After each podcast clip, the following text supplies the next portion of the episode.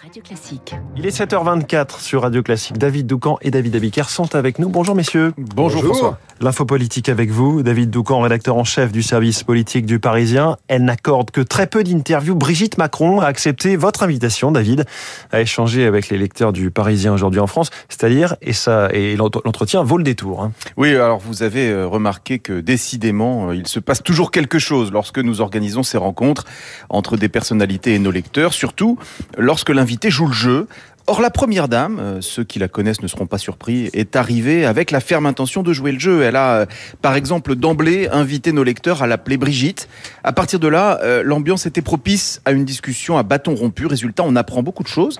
Brigitte Macron elle-même enseignante est par exemple favorable à l'uniforme à l'école. Elle recommande aussi euh, aux enfants comme aux adultes de faire une petite dictée tous les jours pour qu'on améliore tous notre niveau d'orthographe. Elle considère enfin que le téléphone portable n'a pas sa place dans les établissements scolaires et qu'il devrait être interdit de le sortir de sa poche au lycée, euh, comme c'est déjà le cas au collège. Sur la lutte contre le harcèlement scolaire, qui est euh, l'un de ses combats depuis euh, des années, elle regrette qu'il existe aujourd'hui trois numéros verts distincts euh, pour venir en aide aux victimes et demande un peu de simplification avec un numéro unique. La première dame ne s'est par ailleurs pas dérobée sur les questions d'actualité brûlantes, comme la réforme des retraites, qu'elle juge indispensable si on veut que le système par répartition perdure. Et puis, il y a la vie politique, avec ce qu'elle a parfois de plus brutal.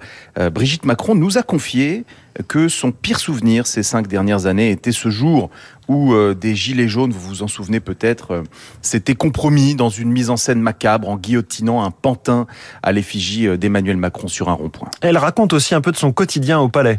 Oui, nos lecteurs, vous vous en doutez, étaient très curieux à ce sujet. Ils furent surpris lorsque Brigitte Macron leur a révélé qu'elle cuisinait elle-même les dîners et les petits déjeuners. Au-delà des multiples anecdotes savoureuses que vous découvrirez euh, tout au long de cette interview, on perçoit surtout clairement combien Brigitte Macron tient une place cruciale aux côtés de son mari. Elle est sans doute la seule à pouvoir lui dire euh, s'il se trompe parfois, parfois ou s'il a commis une erreur. Et puis, la première dame, c'est un personnage qui compte également pour les Français. Brigitte Macron est populaire, entre 55 et 60 d'opinion favorable selon les différents instituts. Et au tout début de l'année 2022, près de 35% des personnes interrogées souhaitaient qu'elle s'implique dans la campagne présidentielle selon l'IFOP. Euh, preuve que son avis compte et pas seulement aux yeux de son mari. Brigitte Macron a pris l'habitude de peser ses mots, euh, mais elle a bien évidemment un rôle politique et lorsqu'elle exprime un avis, euh, sa voix porte. Merci David Doucan, l'info politique sur Radio Classique, David Abiker.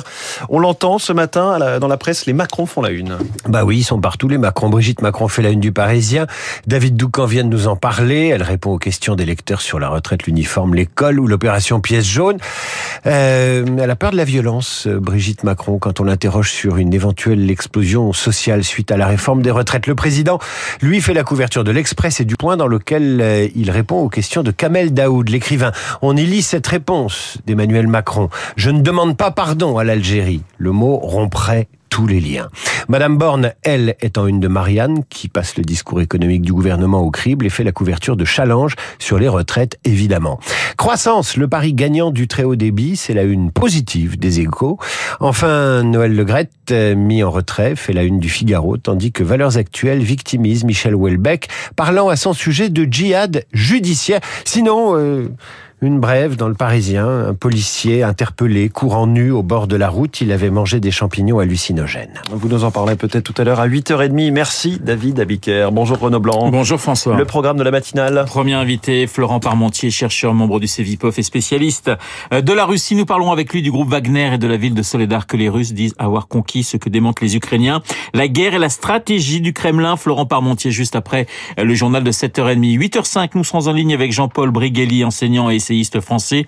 Gros plan avec lui sur la dictée que le ministère de l'Éducation nationale veut renforcer à l'école primaire. 8h15, Guillaume Durand recevra l'ancienne ministre de la Culture, Roselyne Bachelot. Elle publie aux éditions Plomb 682 jours, le bal des hypocrites. Roselyne Bachelot qui règle ses comptes avec certains artistes très critiques contre elle durant la crise du Covid. Rendez-vous euh, dans les stars de l'info avec Guillaume Durand. Roselyne Bachelot dans trois quarts d'heure. Vous n'oubliez pas Esprit Libre à partir de 8h40 dans notre studio et comme tous les jeudis, Franz Gisbert, Monsieur Fogg pour commenter toute l'actualité. Tout de suite, la météo.